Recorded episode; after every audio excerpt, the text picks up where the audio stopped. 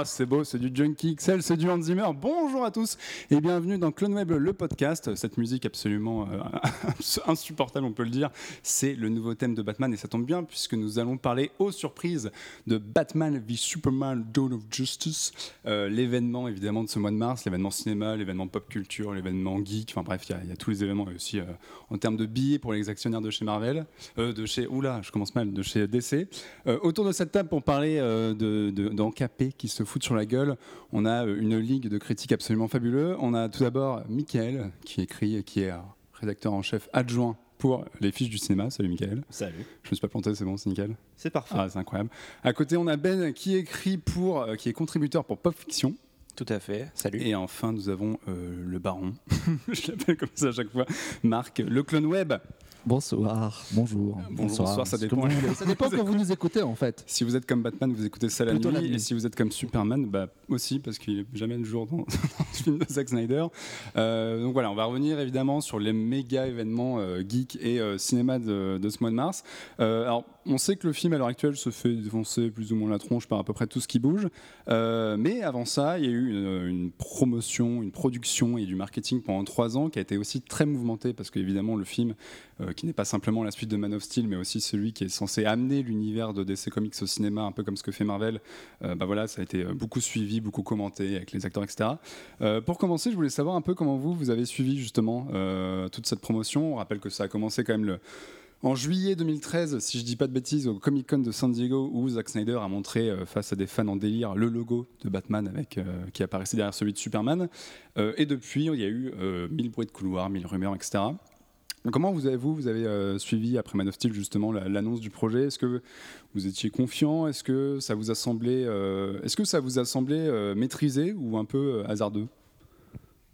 Michael, on commence par toi? Pour moi, c'était plutôt hasardeux, c'est-à-dire que c'est j'ai été étonné qu'ils annoncent ça aussi vite, qu'ils euh, pensent au mash-up avec leurs deux plus gros personnages euh, tout de suite. Hmm. Je m'attendais justement à ce que euh, Snyder, avec la nouvelle équipe, fasse un Man of Steel 2, pose peut-être un autre, un autre personnage, au hasard un nouveau Batman ou Wonder Woman directement, pour aboutir à ce qui, à ce qui serait la Justice League. Donc commencer direct par Batman v Superman, ça me semblait un peu, un peu hâtif.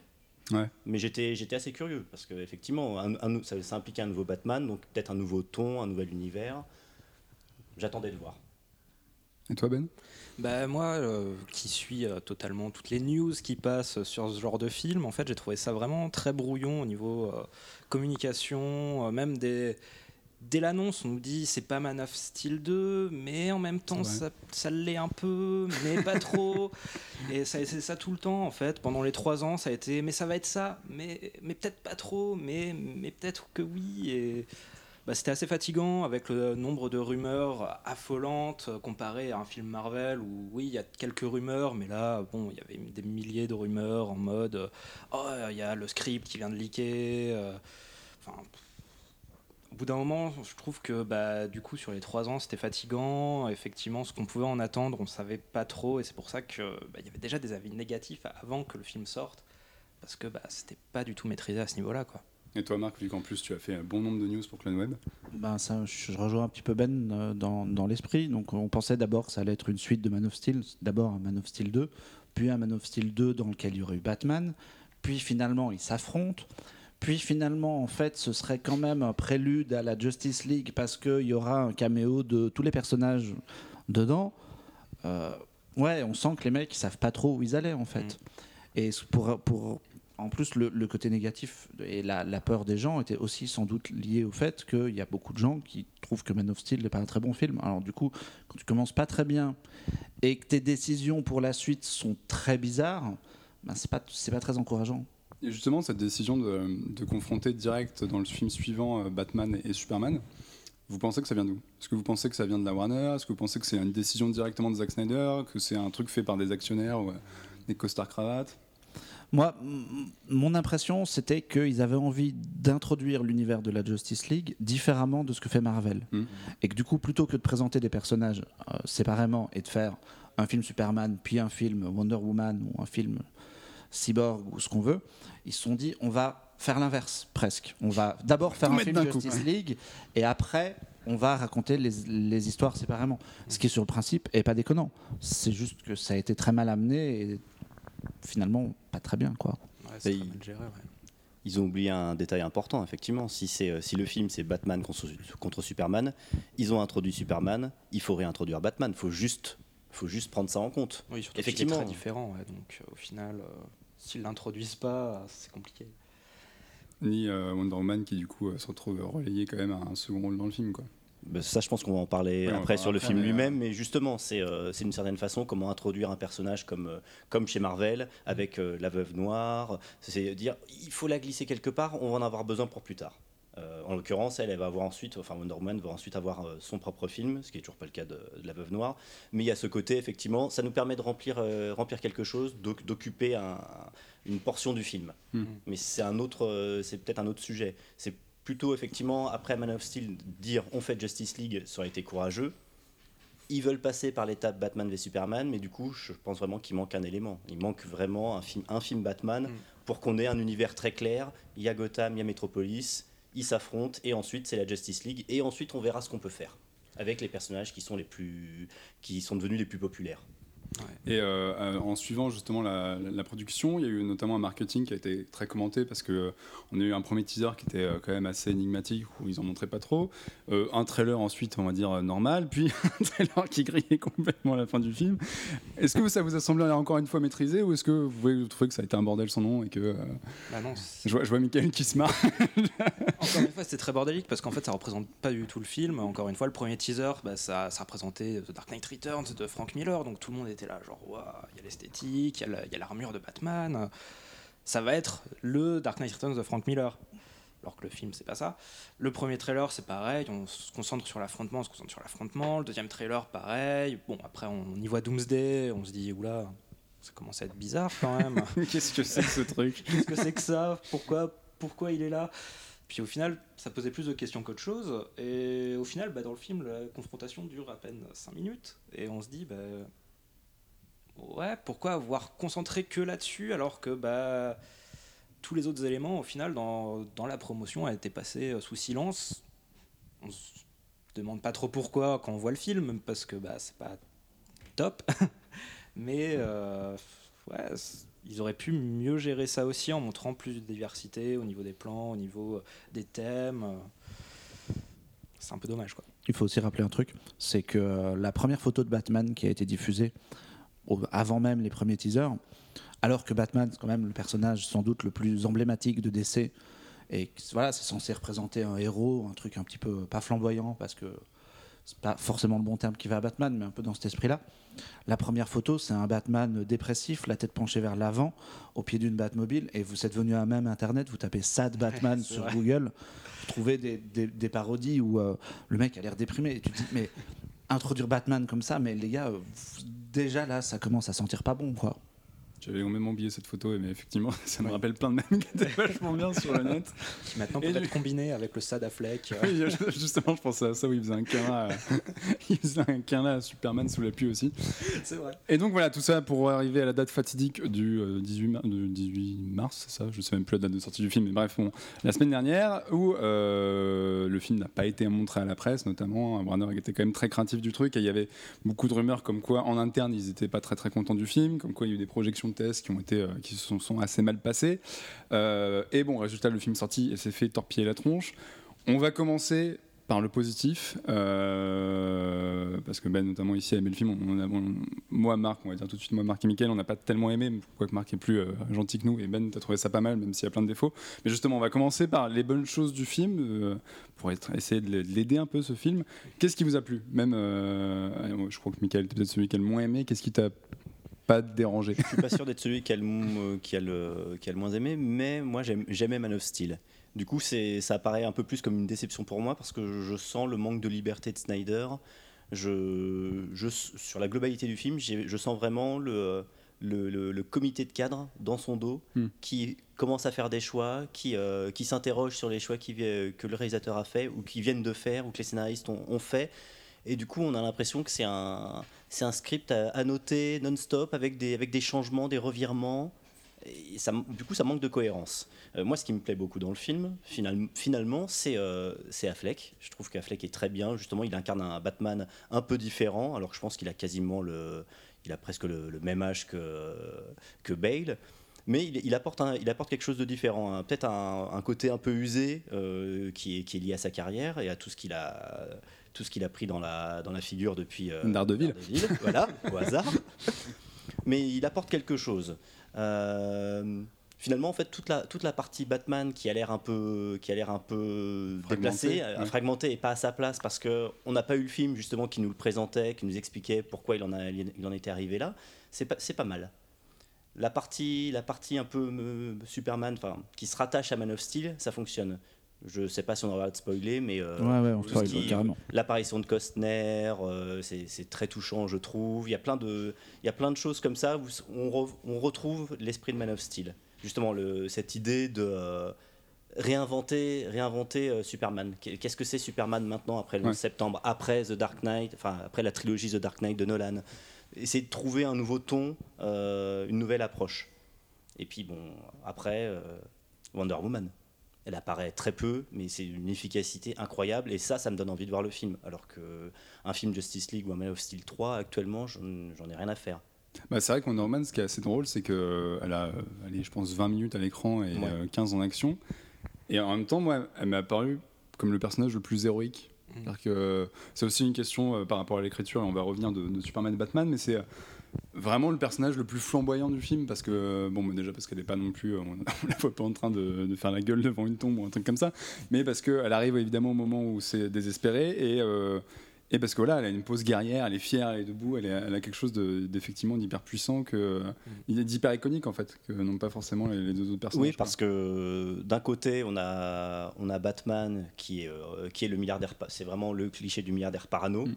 euh, et de l'autre, on a on a un demi-dieu qui n'est qui n'est pas censé être inquiété, qui, se, qui a ses propres états d'âme liés à son bah, lié à, sa, son, à son passé, à sa, à sa planète d'origine, à ce qu'il a fait dans Man of Steel, à, à ses parents terriens. Et du coup, ils sont un peu ils sont un peu libérés du poids de l'héroïsme. C'est, euh, ils sont plus justement dans, dans, un, dans, un, questionnement perpétuel. Quand Wonder Woman arrive, c'est, euh, c'est elle justement qui, euh, qui imprime l'action elle est là justement pour, pour changer les choses, alors que les deux autres, euh, bah, ils se mettaient sur la gueule dix minutes plus tôt. Euh, donc ils avaient, ils, avaient, ils avaient autre chose à faire. Ils se rendent compte de rien finalement. Ils sont un peu, ils sont un peu, un peu à, côté, à côté de la plaque. Mm. Et puis ça fait un peu un personnage un peu plus joueur euh, quand elle joue avec Bruce Wayne. Quand elle se combat contre Doomsday, elle rigole à la limite parce qu'on sent que c'est une guerrière, que bah, le combat, elle adore ça. Donc c'est vrai que ça change des deux qui font la gueule bah, tout le film. elle apporte un peu de fraîcheur en fait sur les comparé aux deux autres personnages, je trouve c'est aussi le seul personnage des trois qui n'est pas totalement réécrit. C'est Wonder Woman apparaît comme la Wonder Woman qu'on connaît si on a lu la BD ou si on a vu la, la série animée. Alors que Batman et Superman ont chacun des réécritures qui peuvent ne pas plaire. Du coup, quand tu fais du classique, étonnamment, ça marche. C'est peut-être d'ailleurs ce qu'ils auraient dû faire sur toute la longueur, puisque on se rend compte que c'est chaque fois que c'est réécrit, c'est foireux, et chaque fois que c'est classique, ça marche. Or, Wonder Woman, c'est un personnage classique, et ça fonctionne très bien. Et d'autres choses sinon qui vous ont, qui plu? Moi, dans les trucs qui m'ont plu, euh, je rejoins un peu Michael en fait. J'aime beaucoup Affleck en Batman. Alors, il y a toute une petite polémique sur euh, il tue, il tue pas, machin. Ça mis de côté, bah, je trouve que. On va y revenir. Je trouve que l'interprétation d'Affleck est très bien. Euh, le côté euh, personnage qui a déjà vécu et euh, plutôt que de se taper une origin story où ce serait sa première apparition, on nous, on nous sert un personnage qui a déjà vécu, qui a manifestement perdu Robin, dont le manoir a été détruit, qui vit désormais dans un espèce de loft qu'il a construit au-dessus de la Batcave. Et tout ça, c'est un univers qui me parle en fait. Moi, j'ai trouvé ça très bien. Ça m'a donné envie vraiment de voir un film dédié à Batman qui raconterait avant. Ça, je trouve que c'est vraiment très très bien fait. Effectivement, toute la partie où il croise Wonder Woman, après, ça marche aussi.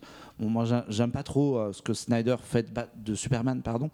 Donc, euh, toute la partie rattachée à Man of Steel, le, procès. Euh, la relation même avec Lois Lane, aussi dès le départ quand Clark Kent commence à s'offusquer que Batman puisse marquer ses ennemis au, fer rouge alors que le mec il a tué euh, des milliers d'habitants dans le, dans le film d'avant. Tout ça, je trouve ça un peu limite. Mais ouais, ça, donne une première partie de film qui est pas qui est pas dégueulasse en fait, qui est pleine de bonnes idées. et qui est foiré à partir du moment où on commence à introduire Lex Luthor et euh, des choses supplémentaires. Il y a d'autres choses sinon qui vous ont. Bah, moi, ce que j'ai beaucoup apprécié déjà, c'est le nombre de références euh, qui sont cachées, moins cachées. Euh, par exemple, les, les, voisins de Lois Lane, c'est les Dibny. on voit un moment la tombe de de Martha? Non, de, de Solomon Grundy. Donc, ah euh, voilà, il y a des moments où tu te dis, ah, ça, euh, voilà, on sent qu'il y a un fan quand même derrière qui s'est dit, bon, euh, voilà, j'aime bien l'univers d'essai, je vais mettre plein de, petites références. J'ai beaucoup aimé le fait aussi que, bah, en fait, il y a, des moments qui, peuvent ressembler à des moments comics et qui sont bah, au final des plans ou des, petits trucs, genre euh, bah, Superman qui euh, va frapper Doomsday jusque, jusque dans l'espace et tout, qui va se retrouver euh, bah, en mode un petit peu pas bien après la, s'est pris un truc nucléaire dans la gueule. Mais je trouve qu'au niveau visuel, il y a des trucs assez intéressants. Pareil, à un moment, quand il y a Batman qui esquive Doomsday, bon, bah, qui est une référence à la cover de The Dark Knight Returns. Mm.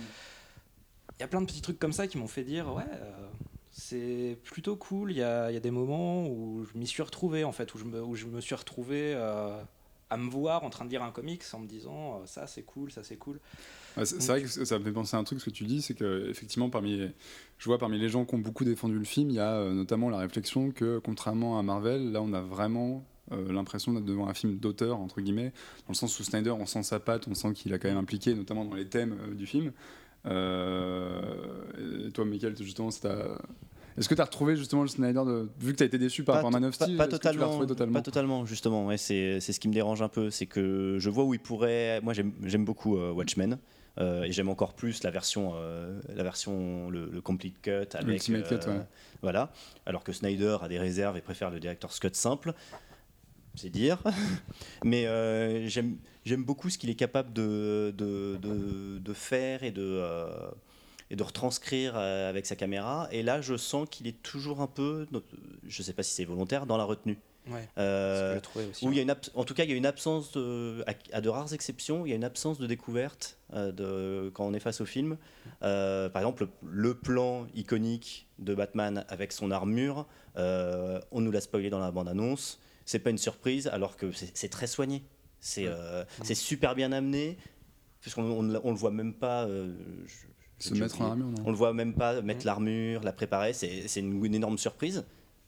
Et là, on, le sait, on, sait que, on sait que ça va arriver, on sait qu'il va, de, va devoir affronter euh, Superman comme ça, alors qu'on voit, je suis pas extrêmement fan de comics books, mais on voit le soin de, de Snyder justement pour annoncer le plan, pour euh, justement créer, en tout cas, enfin figurer euh, une forme d'héroïsme.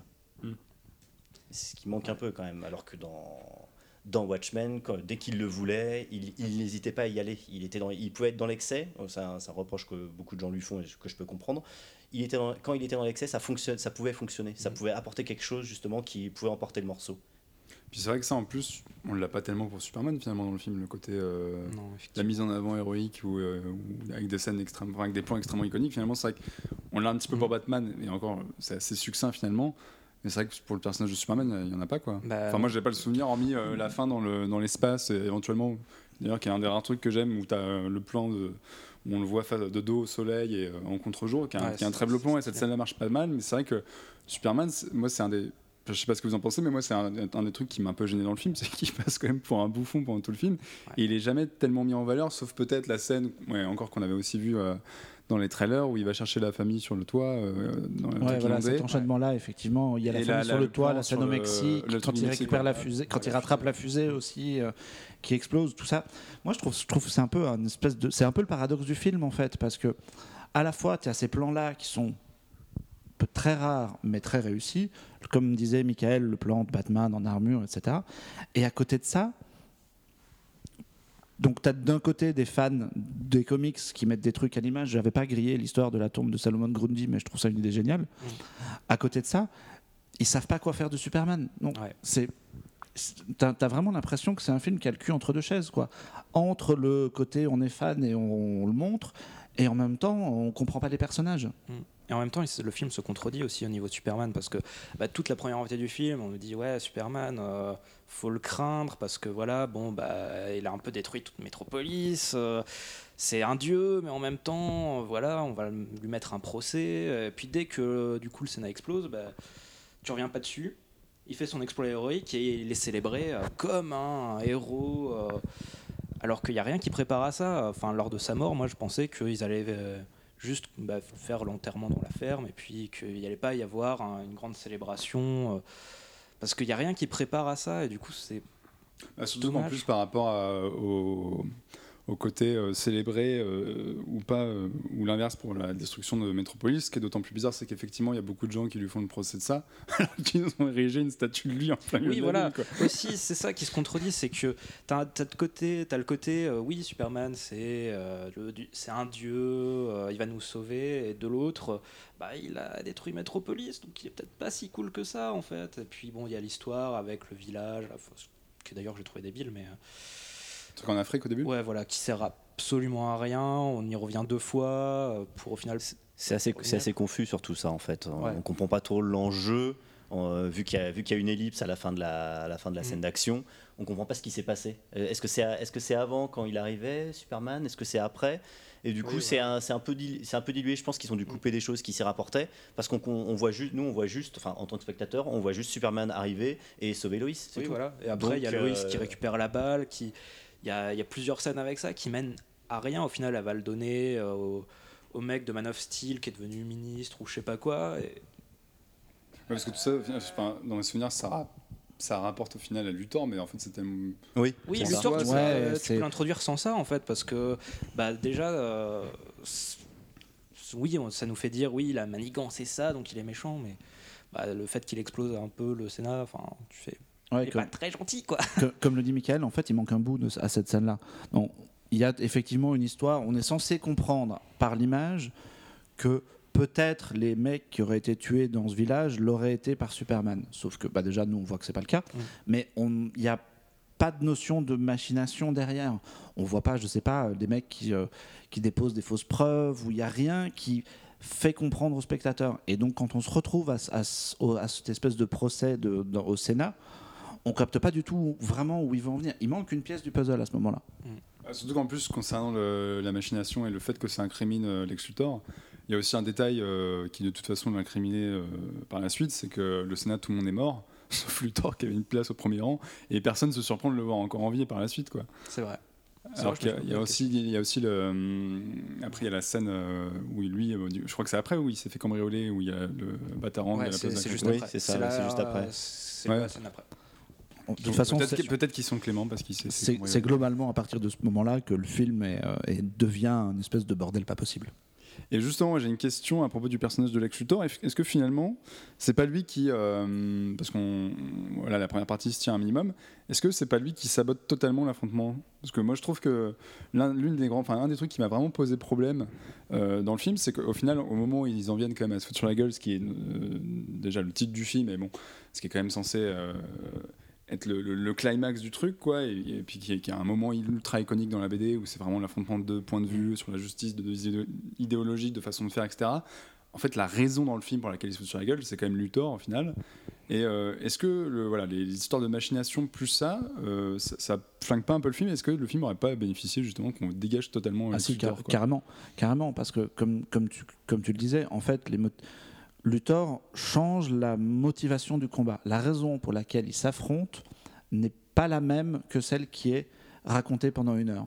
Donc pendant une heure, on nous montre euh, Clark Kent qui commence à pas trop aimer Batman parce qu'il a des méthodes un peu radicales. Bon, je trouve ça un peu pourri, mais peu importe. c'est ça dans le film. De l'autre côté, tu as, euh, tu as Bruce Wayne qui s'est pris euh, la mort de ses copains à Metropolis façon post-11 septembre Très belle scène d'ailleurs, j'aime beaucoup ce truc-là. Euh, même, même, avec le cassez-vous. Ouais, c'est un, un, peu, euh, c'est un peu idiot, mais il y, a quand même des moments assez cool. Mais donc ils ont une vraie motivation, disons, de s'affronter l'un l'autre. On se dit, ok, ils vont s'affronter pour ça. Puis Luthor débarque.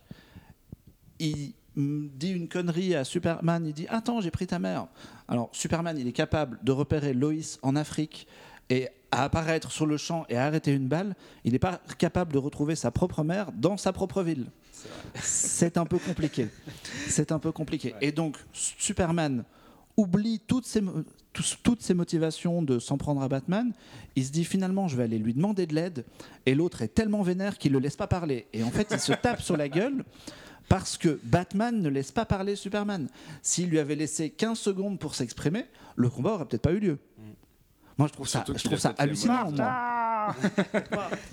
oui, voilà, si euh, Superman est arrivé en disant Lex nous manipule direct, effectivement, le combat. Euh, Quoi que tu dis voilà. que tu dis, Superman Mais euh, en fait, je trouve que le, le plan de Lex est pas con, mais il fait tâche dans le film en fait. Ça aurait été dans un autre film, dans un autre contexte, qui manipule Superman pour qu'il fasse quelque chose oui, pourquoi pas. Euh, l'idée, l'idée est pas con euh, de, le voir vraiment mettre à genoux Superman, euh, tout ça. Enfin, même si c'est un peu maladroit, je pense qu'il y a moyen d'en, faire quelque chose d'assez intéressant. Mais au final, bah, c'est un peu bâclé. Et oui, effectivement, ça, conjure avec la, toute la première partie du film, en, juste pour y insérer Lex Luthor, qui est au final pas nécessaire bah, dans ce film-là, en fait. Alors en fait, euh, je pense que si, il est nécessaire pour la production qui a besoin de lui pour, euh, pour euh, j'imagine que c'est uniquement pour introduire Darkseid, c'est tout. Oui, voilà. Introduire le super méchant de la Justice League. Et donc, mais qui est même pas introduit dans le montage oui, cinéma. Voilà, c'est. Oui, ça, il est introduit dans le. c'est qu'il a été introduit dans la scène coupée. Qui voilà, qui sera, qui sera sans doute dans le dans le director's cut. Ils l'introduisent un peu à la fin où il dit, il, arrive en hmm. faisant le bruit des Motherbox, mais c'est vrai que. Il y a, un peu teasing avec la scène du rêve aussi. Oui, mais c'est pas du temps la scène du rêve. Non, non, mais c'est une manière d'introduire Darkseid. Et effectivement, comme disait Michael, sans que là, il y a un producteur qui a dit euh, bon, il faut introduire Darkseid. Comme on n'est pas trop sûr qu'on va faire un Man of Steel 2, bah, tant qu'à faire, mettons Luthor dans celui-là. Et puis rajoutons des personnages, quoi. Donc, euh, Heisenberg a annoncé qu'il serait pas dans le Justice League. Donc, euh, bah, au final. Bah, il est en prison, donc de toute façon. Ouais, il a peut-être croisé Wilson Fisk, on ne sait pas. Mais du coup, je trouve que si c'était juste l'ajouter pour introduire Darkseid, bah, c'est raté aussi, quoi ils auraient pu, euh, ils peuvent introduire Darkseid d'une autre façon, euh, bah, un peu comme l'a fait Avenger, enfin à la Marvel quoi, où tu vois un plan de lui. Enfin, il n'y a pas besoin de faire différemment, je trouve. Euh, c'est le, le, truc, oui, ils arrivent en faisant le bruit d'un Motherbox, c'est marrant, mais c'est tout quoi. Enfin.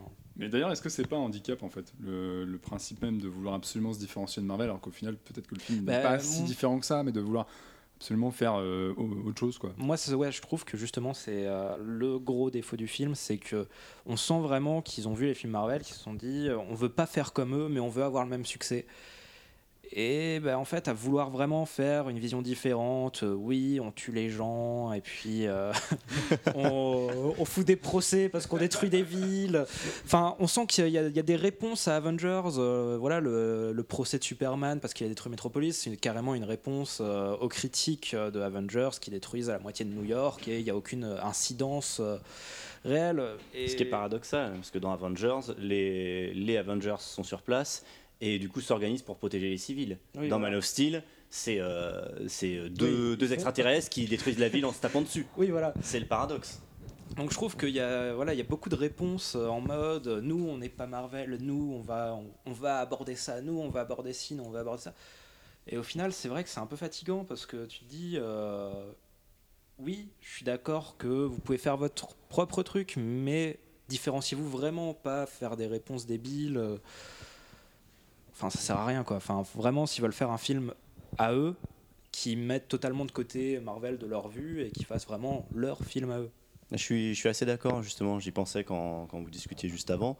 Le problème, c'est à force, à force de vouloir éviter de faire du Marvel, mais en regardant ce que fait Marvel et en voulant reproduire le même succès mhm. avec le même, finalement, type de film, euh, ils, vont, ils vont un peu dans le mur. Parce que bah du coup, ils essaient de détourner, de trouver de nouvelles recettes euh, et en, se calquant quand même sur, sur Marvel. C'est aussi très paradoxal. Il y a un truc qui est, marrant, c'est qu'effectivement, en fait, ils veulent faire différemment et en même temps, j'ai aussi l'impression qu'ils veulent plaire à tout le monde parce que par exemple, le, début du film et le, le simple procès euh, par rapport à Man of Steel, c'est quand même dû aux critiques car reçu Man of Steel. Oui, parce que tout le monde trouvait que la fin de Man of Steel était quand même ça, pour, ça, pour, ça, pourquoi pas Ça, c'est une bonne idée, effectivement. Se dire, bah, mais c'est drôle de dire que ça part d'une critique du film à la base, quoi. Bah, ça veut dire qu'ils sont aussi à l'écoute. Hmm. Voilà. Mais euh, le, je pense que le vrai problème, c'est que là, on, par- on parle d'un film, d'un film Warner, pas d'un film DC Comics.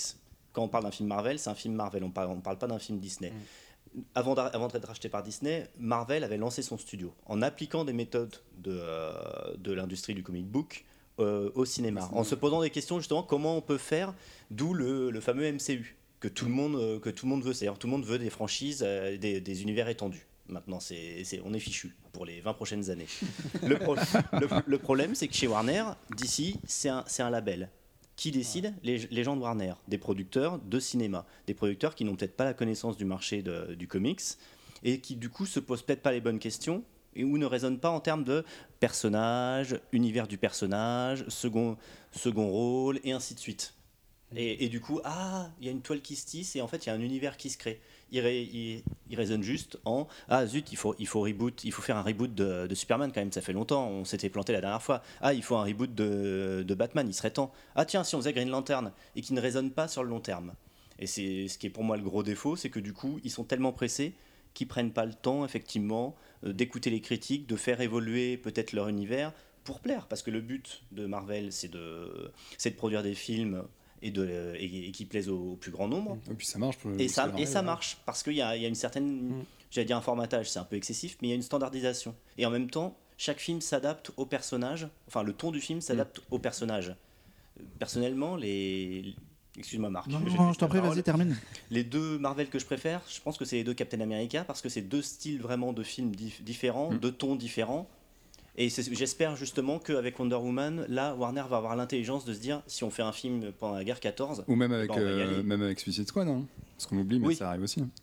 c'est vrai. Ouais, ouais, je suis, d'accord avec ce que tu disais. Ce qui, ce qui manque en fait à, à Warner DC, c'est quelqu'un comme Kevin Feige finalement, parce que on a beau critiquer le, le producteur et le mec de le boss de Marvel Studios. Ben, ok, il lise son truc et tous les films finissent par se ressembler, mais il y a une vraie cohérence. Euh, le, le truc se tient et on a un mec qui est impliqué. Son, lui, il a travaillé quasiment toute sa vie que dans l'univers des comics. Chez Warner, tu sens que les mecs ils découvrent un peu ça en même temps. Euh, le chargé de marketing de Warner qui, euh, qui, qui se dit qu'il faudrait peut-être peut-être vendre de plus de figurines ou euh, rajouter des personnages ou quoi. C'est des mecs, enfin c'est pas le- c'est pas leur métier quoi finalement. Mais il n'y a, pas un- y a pas un mec justement. Bah, il y a Jeff Jones, mais en Ouais, fait, ça, le ouais. souci, c'est que Jeff Jones, il gère la télé, le, le cinéma, plus les comics. Et on sent qu'il est totalement dépassé parce qu'au niveau comics, il l'a avoué lui-même, euh, bah, tout ce qu'il a fait, le DCU, tout ça, bah, ça a foiré parce que bah, il se concentrait sur la télé, sur les films aussi, et Il bosse encore sur les séries? Il bosse encore sur les séries. ouais. Ok. Oui, donc Il surveille ça Flash, il surveille Supergirl, euh, Arrow, tout ça. Donc au final, euh, une personne qui gère vraiment les, les trois gros médias euh, qui utilisent DC Comics, c'est pas possible en fait. Faut que soit ils lui disent, soit tu vas sur les films, tu gères les films, soit tu vas sur la télé, tu gères la télé. Euh, Comme Marvel, euh, ils ont Jeff Lobb pour la télé, ils ont Feige pour euh, le cinéma, et ils ont Quesada pour les comics quoi. Donc C'est pas Alex Alonso oui, Alonso, c'est vrai, Ouais. ça a changé depuis. Autant pour moi. Mais euh, voilà, ils ont trois personnes différentes pour gérer les trois grosses branches. Tandis que là, bah, en fait, une personne, et on sent qu'il est dépassé. C'est un scénariste que j'adore. tout ce qu'il écrit, j'adore.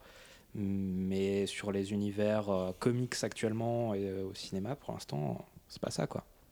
Et puis euh, Marvel avait aussi euh, Whedon pendant quoi 6 ans, je pense. Six ans, sur, ouais. euh, sur, le, sur, ce les questions de narration, sur l'intégration des personnages, euh, Oui, voilà. la Parce que manière Whedon, dont il a- se répondait, justement, pour euh, lisser, mais dans le bon sens du Mm. terme, pour qu'on n'ait pas l'impression de voir les, les coutures entre, euh, entre l'introduction d'un personnage dans un film et Mm. ensuite euh, son, son retour dans un autre. Oui, voilà. Pour que Parce ça que Whedon, il est arrivé, euh, si je dis pas de bêtises, je crois qu'il est arrivé.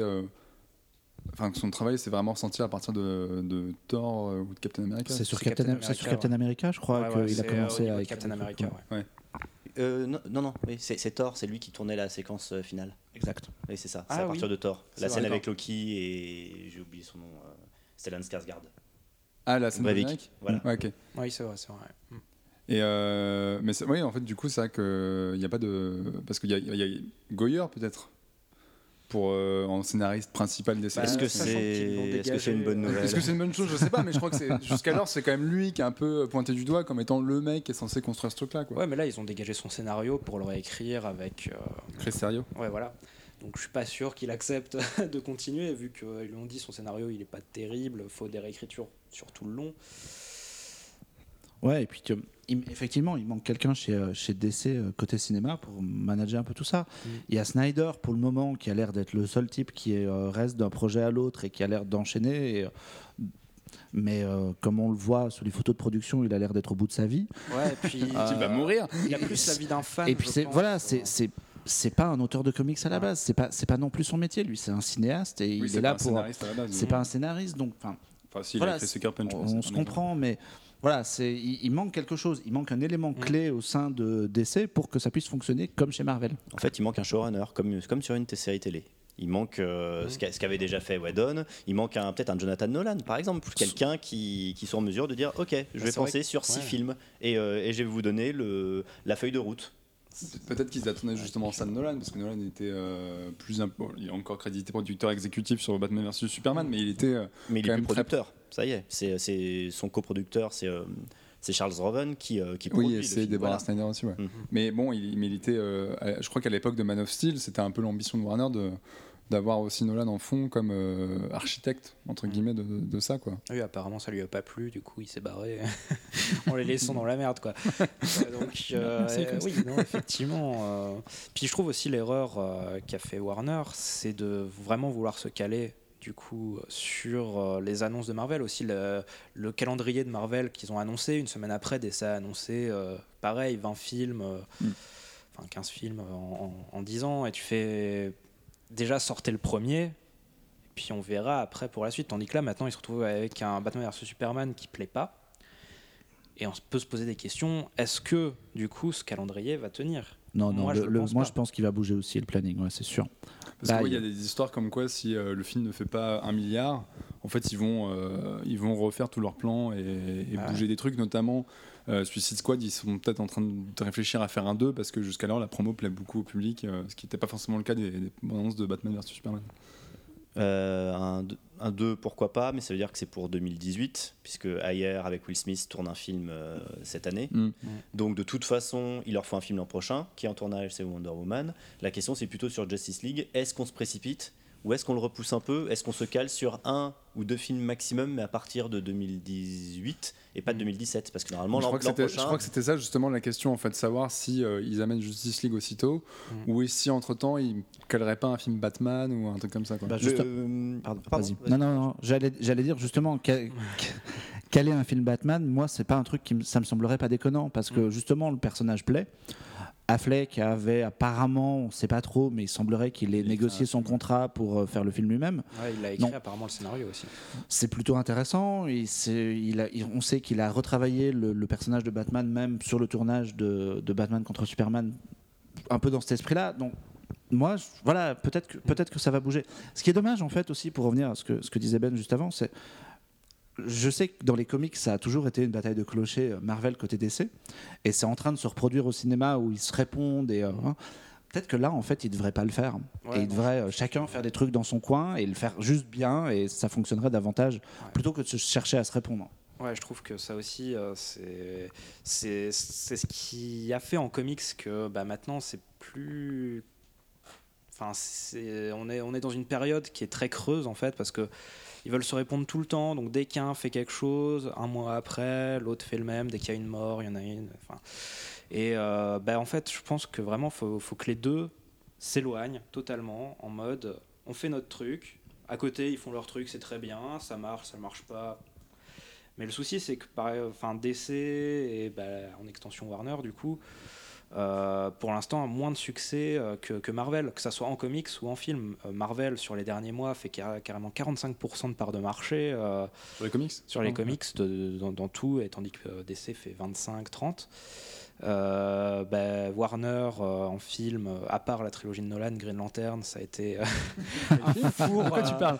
un four abominable. Et là, ben, Batman Superman, oui, bah, ça va faire de l'argent, mais ça va pas être le succès attendu, quoi. Ça va pas être le gros film Warner. Bah, c'est vrai que Man of Steel, par exemple, ça a fait 660 millions. 700 et quelques, 700, 700, millions, je crois, mais sans le, sans le marché vidéo. donc le, de toute façon, le film est, le film est rentable. Ça n'a pas coûté aussi cher qu'on l'imagine. Le problème sur celui-là, c'est sur Batman et Superman, c'est le, le coût marketing. Hmm. Quand bah, après, les... 50 millions de marketing, à quel moment tu arrives, arrives au moins à l'équilibre? Après, il y, a aussi le, le, but le film en lui-même, parce que les... Alors moi j'ai lu un article de Hollywood Reporter il y a une semaine qui était la dernière estimation, on ne sait pas si, si, c'est la bonne, mais qui était la, dernière estimation euh, officielle euh, de budget total, et ils estimaient le coût du film à 325 millions, ah et, le, et le coût du, effectivement, du marketing à 150. Ce qui porte le tout quand même à quasiment 500. Quoi. Il y avait déjà eu un délire sur euh, Days of Future Past il y a, il y a c'était il y a deux ans. Deux ans. Voilà, où on annonçait ça comme le plus gros film euh, de la Fox euh, en dehors d'Avatar, etc. Et finalement, c'était euh, seulement 220 ou 225 millions. Donc c'était même pas c'était même pas un prix record, alors que c'était annoncé comme le plus gros film. Hmm. Et donc c'était c'était monté en épingle parce que finalement ça devient ça devenait un outil de communication. Mais c'est aussi parce que je pense le le film a eu quand même un temps de production monstrueux. Enfin, ça fait trois ans qu'on en cause. Il a, tourné euh. quasiment un an, je crois, par intermittence, mais il a tourné quasiment un an. Euh, Puis ils ont repoussé le film Snyder, mois. Quand ils ont repoussé le film. Il y, a il y, a aussi des rumeurs comme quoi ils ont tourné des bouts de, déjà de Justice League durant le tournage. Donc, en fait, c'est peut-être pour ça aussi que le film a coûté aussi cher, c'est que euh, c'est que en fait c'était un coût qui était accordé à la construction de, de l'univers d'essai entre guillemets au cinéma. Ah, mais ça sur la question financière c'est aux, aux producteurs, enfin c'est aux studios et à ses producteurs de, de, gérer, le, de gérer le problème. Mhm. C'est pas au c'est pas aux cinéastes, bah que ce soit ou, mhm. aux, scénaristes ou aux acteurs, etc. Ils sont pas ils sont ils ont pas du tout à, à devoir s'occuper de ça.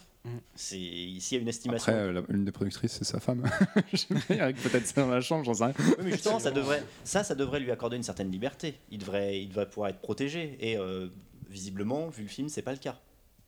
Et justement, par rapport au, temps de production colossal, on aurait pu s'attendre quand même à un truc monstrueux à l'écran. Et euh, en, en, termes de spectacle, vous, trouvez ça euh, finalement plus qu'un Marvel, pareil qu'un Marvel Il n'y a pas, non, il n'y a pas plus. Enfin, en final, oui, j'ai apprécié le film, mais pour moi, quasiment tous les Marvel sont au-dessus en fait dans ce qu'il propose, dans, même dans les scènes d'action.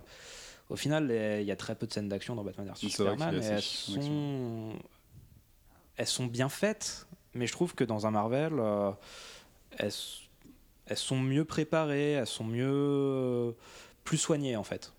Même dans l'un des moins bons Marvel, c'est vrai, euh, Thor 2, il y a un côté, sur la scène finale, il y a un côté fun. Mm. Et là, le côté fun, il est un peu noyé dans oh, on n'y voit rien, il pleut, c'est sombre, c'est esthétique. Euh, c'est un peu c'est un peu compliqué ça c'est un gros reproche que je ferais au film c'est constamment ça va, ça va être de nuit ça va être euh, enfin la direction artistique euh, je, bloque dessus là alors que sur Man of Steel j'étais vraiment j'étais vraiment surpris dans Man of Steel le, design des armures mm. des kryptoniens des vaisseaux il y mm. avait un vrai travail il y avait une vraie réflexion et là, j'ai l'impression que c'est hop, on va faire trois pas en arrière. On n'a on pas l'argent pour ça. Il faut, faut, se faut, faut, faut, payer les effets spéciaux, ça, va être très, ça va être très lourd. On peut quand même aussi se demander où va le pognon. Parce que quand tu compares à. quand, tu compares à Age of Ultron, on pense qu'on veut de la scène de fin de Age of Ultron. Euh, voilà, il y a quand même des moyens, il y a des figurants, il y a des mm. décors, euh, il y a ce, bout de ville qui s'élève, il y a plein de choses tout autour. Là, le final de Batman Superman, c'est quatre gus qui se battent sur, dans, un immeuble en ruine. On me dis, mais comment ça a pu coûter autant d'argent, quoi? Où, où, va le pognon? Et on sait bien, oui, alors il y a eu, ça a été retourné, réécrit, il fallait réembaucher des gens, et c'est toujours compliqué et cher, mais à l'écran, moi je trouve que la dépense, elle se justifie pas. Oui, effectivement. C'est vrai qu'il y, a très peu de scènes au final où il y a des figurants, euh, sauf la scène où, Superman arrive euh, au Sénat, tout ça. Enfin, au final, c'est que on a quasiment que des scènes avec les acteurs principaux. Donc déjà, c'est oui à ce niveau-là, il y, y, a très peu de dépenses. Même les décors sont très, sont toujours quasiment les mêmes en fait. Et en plus de ça, la, scène de fin, elle est quand même putain d'illisible. On, comprend strictement rien à ce qui se passe à l'écran. non seulement ça, pas non seulement c'est que quatre gars qui se battent, mais en plus on comprend pas. Ah, c'est dommage quoi. Et puis c'est vrai que ça fait très numérique. Et justement, est-ce que c'est pas aussi se tirer une balle dans le pied de, vouloir se faire ce parti pris euh, dark machin dans le sens où effectivement c'est vrai que le film est pas fun donc c'est pas. Enfin moi c'est un, un, des trucs qui me surprend vachement quand on me dit que c'est un blockbuster qui a coûté 300 patates, c'est que tu te dis le père qui emmène son gamin de 10 ans voir ça en mode on va se fendre la poire, Batman tape sur Superman. cest que je trouve que la, proposition première de spectacle, elle est pas. Mm. Mais je trouve que ça, au final, c'est un peu le reflet aussi au niveau comics. C'est que depuis le reboot DC Comics, il y a très peu de titres qui sont fun, à part Harley Quinn, euh, qui ressemble à Deadpool, ou quelques trucs. Au final, quand tu regardes euh, euh, Batman et Superman, c'est que des histoires très très sombres, où ils en prennent plein la gueule tout le temps, où il faut qu'ils qui se battent, qui se relèvent. Il y a très peu d'histoires fun, alors qu'avant le reboot, il y avait des histoires assez fun, euh, plus légères, euh, entre, entre les gros arcs qui permettaient un peu de souffler. Et là, bah, j'ai l'impression que euh, chez DC Comics, globalement, c'est on veut du sombre, du sombre, du sombre et que du sombre. Et que ça va tourner à la caricature. il, il, faut ajouter en plus à ça que le côté fun et humour fonctionne bien chez DC à la télé. Flash, finalement, c'est rigolo. Supergirl, c'est très léger. Euh, même, dans, même Arrow, finalement, c'est une série qui fonctionne et ça, là, c'est peut-être un petit peu plus sérieux, mais voilà, les gens sont. Tu vois, c'est, tout le monde est un peu détendu dans, dans, cet univers télévisuel. Et puis finalement, au cinéma, ils n'y arrivent pas. Je te comprends pourquoi. après, sans même tomber dans, dans, les travers non plus de Flash, euh, qui presque est une comédie teen, tu vois. Mais je pense au Batman de Burton, c'est des films qui sont. Euh, qui sont noirs, etc. Mais Returns, quand même, c'est hyper gothique et tout, c'est un film qui est super fun, quoi. Que là, Mais là, tu touches à un truc important de, euh, avec Warner, c'est qu'historiquement, ils ont toujours été très proches des artistes. Donc prendre Burton et lui dire si, euh, enfin, lui octroyer un deuxième Batman après le succès du premier en lui disant ta carte blanche, d'accord, bah, on a eu raison de t'embaucher, t'as fait un super, un super bon boulot. Tu vois la confiance qu'ils peuvent accorder aux, à, à leurs artistes, à leurs cinéastes. La différence, là, ce qui les différencierait, je pense, de, Marvel, c'est que Marvel prend souvent des exécutants. Quand ils ont voulu prendre des artistes, les artistes se sont barrés. Je pense à ah, Edgar Wright, ils avaient approché Ava DuVernay pour faire euh, Black Panther. Euh, on, verra ce que fera euh, Coogler pour euh, justement sur Black Panther. Sur Thor 2, c'était pas Patty Jenkins à la base, un truc comme si, exactement. C'est barré aussi, et qui finalement se retrouve sur Wonder Woman après le départ de Michel McLaren. Mm. donc, on, des deux côtés, effectivement, il y a des, il y a des, il y a des petites, il y a des petits, il y a des petits problèmes de communication. Mais Marvel globalement prend des exécutants. Les deux vrais films d'auteur finalement, c'est Branagh et Captain et Joe Johnston sur Captain America ils prennent des exécutants parce que effectivement ils lisent les films. Mais du coup, ils en font des, ils en font des, films familiaux qui, euh, qui, donnent envie effectivement aux, parents d'y emmener leurs enfants et aux ados d'y aller. Donc ça, commercialement, c'est, on peut, on peut, on peut que leur donner raison. Mmh. Warner cherche des auteurs. Donc Snyder, même Green Lantern, il ne faut pas oublier que c'est Martin Campbell. Martin Campbell, c'est pas n'importe qui. C'est le mec qui a relancé deux fois James Bond. Ils, avaient, ils, pouvaient y croire. Qu'est-ce qui, qu'est-ce qui marche pas dans la prod? Ça, je ne sais pas. Peut-être que c'est l'abondance d'effets spéciaux qui n'ont pas plu effectivement au, au réalisateur. Après, Ryan Reynolds, c'est qu'il n'y avait pas de scénario. Mais... Ah bah voilà. Je dis ça maintenant, mais. Ça aide pas non plus. Je dis ça maintenant pour Deadpool, forcément. Mais, bah Et aller chercher Nolan pour relancer, pour relancer Batman, mm. aller convaincre Brian Singer, qui était, euh, qui était sur un, trône en or, en lingot d'or chez, chez la Fox pour qu'ils viennent faire Superman, euh, Superman Returns. On sent que Sachant qu'en plus, à l'époque, pour, euh, pour Batman, ils avaient pas. Nolan, c'était pas, leur, enfin, c'était pas la première personne à qui ils avaient proposé. Ils avaient notamment proposé Wachowski pour Batman Begins. Mais c'était pas, c'était pas un grand nom encore. C'est grâce, à, c'est grâce à Batman et surtout The Dark Knight qu'il est devenu incontournable. C'était, un, c'était, un, c'était, un, c'était un cinéaste d'auteur. Et justement, je crois qu'Insomnia, c'est aussi une commande en fait, de la Warner pour euh, savoir s'il avait vraiment les épaules pour euh, endosser un truc comme Batman Begins. Quoi. Bah, voir s'il, a, s'il était capable de respecter des, des contraintes de studio hmm. sur, sur un, un film à budget moyen. Je pense que c'était euh, entre 40 et 60 millions. Euh, et avec des stars, effectivement, qu'il fallait, euh, qu'il fallait contrôler. Et il voit le résultat, il lui, il lui offre Batman Begins. Le film n'était pas un carton, mais le film était, le film était curieux pour l'époque. Justement, tiens, qu'est-ce que ça amorce? Et du coup, ils ont fait confiance à, ils ont fait confiance à un auteur. Là ce, qui, là, ce qui se passe pour l'instant, c'est que, mis à part Snyder, et donc on va voir ce que fait Patty Jenkins avec, et David Ayer évidemment avec euh, Suicide Squad, on ne sait pas vers quoi ils vont se diriger sur le long terme. Alors qu'on voit, comme on connaît déjà les projets Marvel, on se, la grande question c'est est-ce qu'ils vont commencer à faire confiance à des auteurs ou continuer à polisser un peu leur, euh, leur bah, univers? Je pense que la phase 2, ça a été un petit peu leur, euh, leur période de test là-dessus, parce que le, le premier film de la phase 2, c'était Iron Man 3 avec Shane Black, et bon, oui. vraisemblablement, ça s'est quand même pas très bien passé, vu, vu le résultat qui a quand même le cul entre deux chaises. Il y a eu l'histoire de Edgar Wright, et je crois que on peut peut-être dire que le seul qui a vraiment réussi à mettre sa patte entre guillemets et à s'accommoder avec le système jusqu'alors, c'est James Gunn. qui n'est pas un grand auteur non plus, mais bon, c'est un type qui a un minimum. Qui a un petit univers, tout à fait. Un petit univers et qui a réussi à imprimer ça avec les Gardiens de la Galaxie. Mm, c'est vrai. Mais est-ce que finalement, Warner ne devrait pas lâcher la bride à Snyder? Parce que là, on sent que le film est contrôlé par des producteurs. Snyder, c'est un auteur.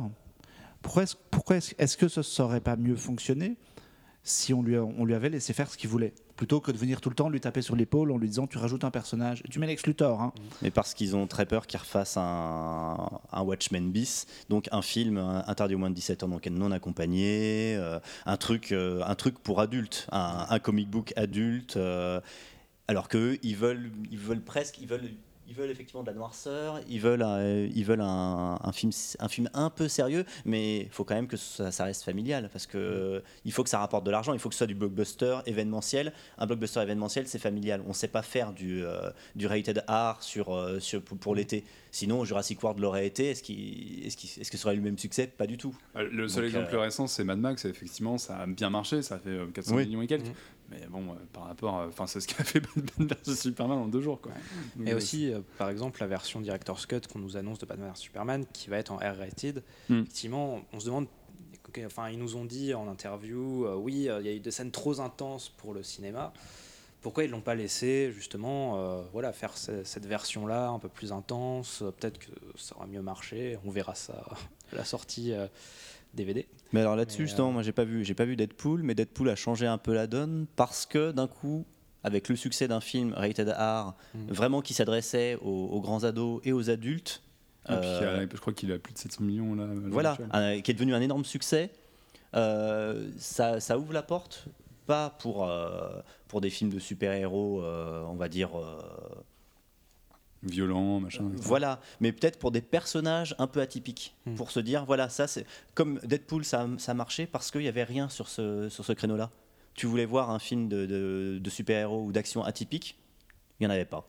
Deadpool sort, ah, c'est une bouffée d'air frais. Ils vont peut-être rebondir là-dessus avec Suicide Squad, même si du coup le film sera pas rated R euh, parce qu'il n'a pas été pris. Oui, mais là, typiquement, ils ont un, créneau à jouer, tu vois, sur les, méchants. par contre. Voilà, oui, ils vont le rendre plus fun. Parce qu'apparemment, toutes les scènes fun étaient dans le trailer. Et ils se sont dit, du coup, euh, vu les critiques de Batman Superman sur le côté sérieux et tout ça, qu'ils allaient le rendre plus fun, qu'ils allaient le centrer sur Harley Quinn euh, quasiment entièrement. Et euh, donc à voir si, du coup, ce que ça va donner. J'ai répété, ouais, on peut répéter leurs erreurs parce que c'est quand même l'un des l'un des trucs qui revient souvent chez tous les, toutes les critiques de Batman vs Superman, c'est effectivement la, main mainmise de la Warner dessus et le fait mm. qu'ils court-circuitent le film avec plein de trucs. Mais là, ils le font, là d'une certaine façon, ils le font encore. parce que si ailleurs avait pensé effectivement, d'accord, je fais Suicide Squad, il va y avoir un peu d'humour, mais ça va être un ton plus, plus sombre, plus âpre. Si derrière c'est ah non, on tient compte d'un panel ou de voilà des retours sur euh, sur euh, Batman et Superman ou tiens Deadpool ça a marché il faudrait faire euh, plus violent il retouche le film. Mm. Il, essaie de refabriquer le film, il modifie le film alors qu'il a déjà été, euh, il a déjà été euh, suffisamment créé, je pense, euh, pour, mm. pour exister tel quel. Ouais. moi, je trouve pas ça forcément rassurant de, de, réagir à, à de l'actualité, en fait, parce qu'effectivement, Deadpool ouvre une réflexion qui fait oui, les films rated R, ça, ça fonctionne, et oui, du coup, ça a un succès, et peut-être qu'on devrait en faire plus, mais de là à se précipiter sur une production en cours. Mm c'est peut-être un truc pas à faire parce que ça va tout changer. On, va sentir, ça va forcément être le bordel. Ok, les films rated R, ça marche, mais faites-le pour autre chose. Je sais pas, utilisez-le dans Cyborg, par exemple. Ça peut, ça peut être rigolo dans Cyborg ou, dans, dans, le Batman d'Affleck. Mm. Mais intervenir comme ça au milieu d'une prod et de dire à ailleurs attention hein, ton film euh, maintenant tu peux rajouter du sang et euh, des nichons parce que euh, peut-être que ça va vendre euh, ouais, mais je l'ai déjà tourné et moi, c'était pas ma réflexion au début. ça, ça peut pas fonctionner correctement. mais cette, cette logique, enfin, ce, ce, mode de réflexion, effectivement, on l'a vu à l'époque où la Fox avait encore les droits de Daredevil. Carnan leur avait proposé un synopsis, avait fait, avait fait, une, bande démo, avait fait une bande démo, etc. pour un film esprit euh, Charles Bronson très noir, très violent sur de questions, on fait pas ça, ben, maintenant je pense que la Fox s'en mord les droits parce qu'ils mm. doivent se dire, mais si on avait accepté, on aurait été les premiers sur le coup, on, aurait fait, on aurait gardé euh, Daredevil, on aurait eu Deadpool. Euh, voilà, c'est ils auraient pu garder une, ils auraient pas gardé une franchise avec. Netflix euh, fait un peu ça. Quoi, oui, au final, ils sont allés là-dessus. Et je trouve que justement Marvel, Marvel Studios a un bon côté là-dessus, c'est qu'ils réagissent pas du tout à l'actualité. Par exemple, le succès de Deadpool, tout le monde leur a posé la question vous allez faire du coup des films rated Ils ont dit on s'en fout on fait notre plan, on va pas le changer parce que Deadpool est sorti quoi. Oui, puis en plus le créneau euh, Rated R, en fait ils l'ont amorcé euh, oui, avec, Netflix, et c'est un peu voilà. une cellule de, test pour eux. Ils en feront peut-être pas des films tout de suite, mais euh, mais c'est très malin justement. Ils ont leur plan à eux et euh, bah, que machin sorte, que truc sorte. Ils s'en foutent quoi, ils font leur truc, si ça marche, ça marche, ça marche pas, ça marche pas. Ils ont eu des ratés, ils ont eu des succès. Et voilà, ils font vraiment leur sauce à eux. Et du coup, bah, à côté d'essai, ça fait un peu les mecs qui sont là, un peu en mode avec euh, leur papier, leur crayon. Euh, alors ça, ça a marché, ça non. Euh, du coup, on va mélanger ça, on va faire ça. Ils essaient de trouver un algorithme, oui. quelque, chose qui, quelque chose qui serait... Zuckerberg derrière qui bosse. Mais c'est ça, mais je pense quelque chose qui expliquerait le succès de tel film Marvel, de, qui arriverait à décomposer, à mettre, à mettre sur, sur, sur papier blanc tous les ingrédients qui font que, et donc à les, à les retrouver dans leur propre production. Mm. Alors que je pense que la, la règle chez Marvel, justement, c'est on a Punisher, qu'est-ce qu'on peut en faire? Bah non, on fera pas de film, ce serait trop violent. On veut pas, on veut pas faire un film euh, interdit aux moins de 17 ans. Ah, bah si on en faisait une série. ah tiens, si ça devenait un personnage de série. Et oui, en plus, ce qui est assez marrant sur, la, sur cette politique euh, des auteurs, c'est que ça a été un, peu euh, une intention de base, en fait, concernant DC. C'est vrai que Zack Snyder a souvent dit, et je l'ai vu encore récemment dans une interview, que le DC Comics, enfin le DC Universe au cinéma, il avait été posé par Snyder, mais que lui était tout à fait ouvert à avoir des cinéastes qui s'approprier le truc. Et en fait, c'était l'intention de base, euh, je crois, quand il parlait de Batman vs Superman durant la production, que chaque réalisateur pourrait faire vraiment son truc avec le personnage. Bon, maintenant, ils disent pourrait faire son truc avec le personnage dans les limites de ce qui a été posé auparavant. Est-ce que justement, vous pensez que Patty Jenkins et David Ayer, bon, David Ayer, c'est mal barré visiblement, mais. Euh, qui vont pouvoir euh, s'approprier le truc ou est-ce que c'est mal barré Moi je pense que c'est mal barré. Moi, je, moi ça me rappelle toujours l'exemple de Harry Potter. Warner justement, oui, où, chez Warner, où à un moment donné, ils s'étaient posé la question sur Harry Potter de filer les, les, films à des réalisateurs auteurs. Ils ont filé le troisième à Alfonso Cuarón, qui a fait le meilleur film de la saga. On en a même déjà parlé dans un podcast d'ailleurs, je crois ici. Et bah, les gens n'étaient pas très fans et ça n'a pas plu et du coup ils ont euh, ils sont retournés sur une truc. On, on va relisser tout ça finalement.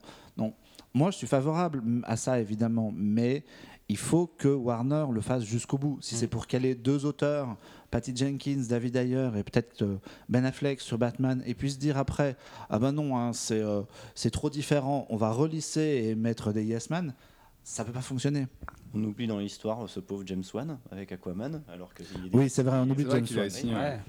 Et que lui, il peut apporter quelque, quelque chose. Par, exemple, que, par exemple, Patty Jenkins, moi je connais pas très bien son cinéma, mais est-ce que c'est quelqu'un qui peut vraiment euh, frayer la machine enfin, bah, potentiellement, potentiellement, oui, mais potentiellement seulement, enfin en mm. théorie. Euh, elle n'arrive pas avec des arguments de poids, elle n'est elle pas en position de force. Oui, surtout qu'en plus elle est arrivée après euh, Michel McLaren. Voilà, exactement. C'est ça, c'est ça le souci, c'est pas, c'est pas un cinéaste, c'est pas Nolan qui accepte de mm. faire euh, Justice League et qui dit ce sera comme ça. Sinon je me barre et je vais faire beaucoup de bruit pour, pour expliquer pourquoi je me suis barré. Mm. Et du coup la production, enfin le, studio se retrouve quasiment à genoux. C'est pas comme si Marvel annonçait on a débauché, on a débauché David Fincher, il a carte blanche. Euh, ce jour-là, tu, me connais, j'aurais des larmes de, joie.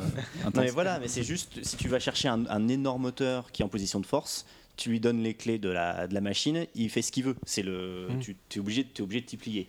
Si tu prends, un, si tu prends quelqu'un qui, euh, qui débute ou qui, euh, qui est un peu en difficulté parce qu'il il sort de deux, trois échecs, forcément, il va, il va plus être à l'écoute du, euh, du producteur et peut-être en tenir compte et se dire bon, je vais me limiter à ça, je ne peux pas prendre de risques parce que euh, le but c'est de, me, de me racheter. C'est, euh, le but c'est, qu'Hollywood me, me, refasse confiance. Mm. Donc il y, y, a un rapport de force aussi à prendre en compte. Mais voilà, James Wan, par exemple, qui est en position de force, il sort d'un Fast and Furious, il a un Conjuring, et juste avant il avait aussi un Conjuring. il, il, accepte Aquaman, je ne sais pas s'il l'a écrit ou coécrit, je crois qu'il a écrit Voilà. Donc là, j'espère justement que lui, a écouté franche.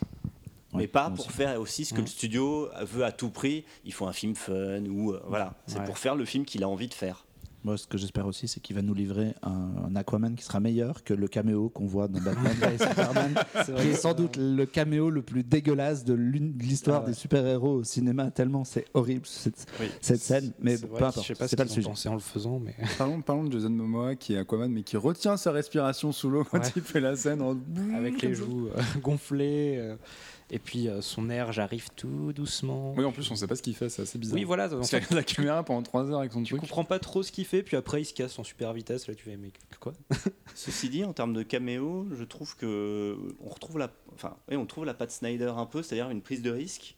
Parce qu'il n'y a, pas il y a pas de scène euh, post-générique, il n'y a pas le, le Mm. côté Ah, faut rester jusqu'à la fin, vous allez avoir une surprise. Ça Bah, arrive en après, milieu, la, la, la ça scène arrive en plein milieu du post-générique, film. euh, il y a eu la scène coupée en même temps de, de la Oui. sortie US, tu vois.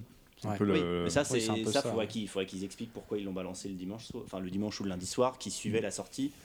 Alors que normalement, c'est au bout d'un mois. Tenez, au fait, on a, on a des petites, on a des petits trucs, des petites surprises sur le DVD. euh, Moi, je pense que c'est pour expliquer justement, enfin, c'est pour un peu Luthor. expliciter la fin de Ouais. de Luthor. Luthor. ouais, Ouais, parce qu'il y a beaucoup de gens qui se euh, posaient ouais, la question en fait. Beaucoup de gens qui n'ont pas Mais- compris pourquoi il faisait un, un bruit bizarre alors que c'est le bruit de la Motherbox. D'ailleurs, même dans la scène coupée, on voit pas le bruit que ça fait, donc euh, Mm.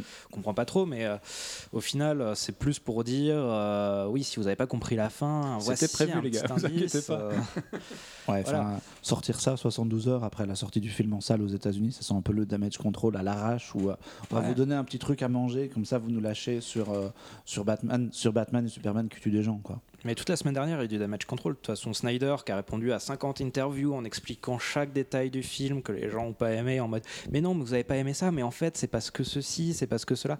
Il y a eu euh, pff, des tas, enfin, toute la semaine dernière, toute l'actu comics, enfin, toute l'actu cinéma comics, ça s'est Ouais, basé ouais, là-dessus. les, les acteurs étaient partout, ils ont fait tous les talk shows américains, ils se sont partagés. Ouais, tout- voilà. Complètement Ben Affleck Ouais, en train de la partout, caméra. et, ben, et sad Ben Affleck. ouais. Donc c'est vrai qu'il y a un peu ce constat d'échec de euh, faut que j'explique tout mon film aux gens pour euh, essayer Ouais, de. le mode d'emploi avec le film. en fait. Constat d'échec artistique peut-être dans ce cas, mais pas, euh, pas commercial parce que pour l'instant le, le film marche. Effectivement, il, ralentit- si- il ralentissait très vite, Ouais, mais il- il, il marche partout dans le monde. Donc ça c'est rassurant pour le studio et surtout pour Snyder Mm. parce que ce serait Mais la pire des choses qui pourrait arriver, c'est que Snyder se fasse débarquer de Justice League euh, ou qu'ils changent, ils changent leur plan et que lui se retrouve un peu en, en galère. Bah après Justice League, il faut qu'ils annoncent quand même ce qu'ils vont faire parce que le tournage est censé commencer le 11 avril. Donc euh, bah, là, dans.